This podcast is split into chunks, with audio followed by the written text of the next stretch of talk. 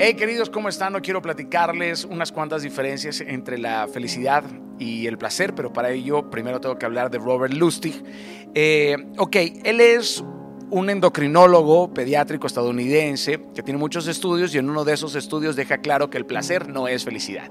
Este tremendo profesor especializado en neuroendocrinología y obesidad explica de forma muy clara, muy contundente las diferencias que existen entre el placer y la felicidad.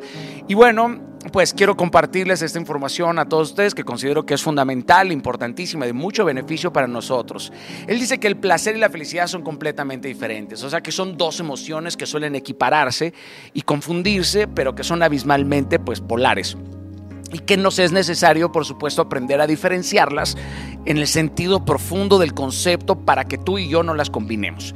Robert aclara que el placer es tomar y que la felicidad es dar. Eso es hermoso, poético y estoy de acuerdo. Digamos que, que el placer es visceral y la felicidad es etérea, que el placer es momentáneo, que la felicidad es algo prolongado o que tiene la capacidad de ser prolongado, que el placer pues lo puedes adquirir por medio de una sustancia, eh, que la felicidad no, por supuesto, que no lleva sustancias, que los placeres extremos te empujan a una adicción y que no existe tal cosa como la adicción a la felicidad que el placer se consigue solo, que la felicidad no, etcétera. Hay mil formas, por supuesto, en este estudio de, de, analizar las diferencias, pero quiero hablarles desde la factibilidad biológica tal y como lo hace Robert, que me parece pues fabuloso también. Digamos que desde el punto bioquímico, queridos, la dopamina excita nuestras neuronas, ¿ok? Y cuando esto sobrepasa ciertos límites, pues las neuronas tienden a morirse.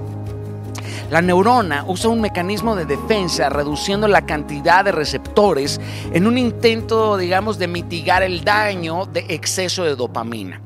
La dopamina, que es un neurotransmisor que tú y yo producimos, por supuesto, cuando llega a un exceso, pues se trata de mitigar su daño y a eso se le llama supresión de estímulos, o sea que recibes una dosis de dopamina y esta dosis pues genera un estímulo y los receptores pues se apagan. Por ello, la siguiente ocasión que tú quieras sentir este estímulo, esta emoción, pues vas a necesitar una dosis más grande. Después una dosis más grande y después otra dosis y dosis y dosis y dosis más grandes.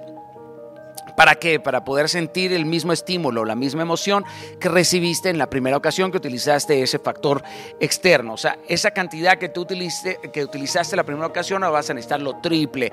Lo terrible de esto es que hay un momento en donde has recibido tantas dosis tal cantidad que comienzas a ya no sentir nada. Y esto es producto pues de este proceso tan prolongado de estar aumentando las dosis.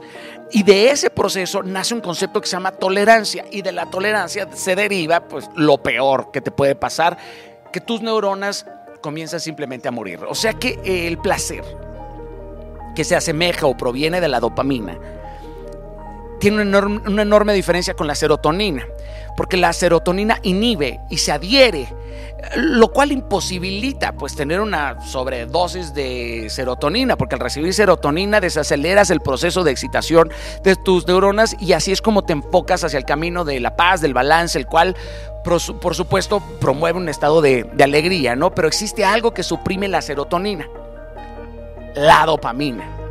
Esto nos lleva a una conclusión química clara, básica, que entre más placer tienes o buscas, pues menos felicidad obtienes.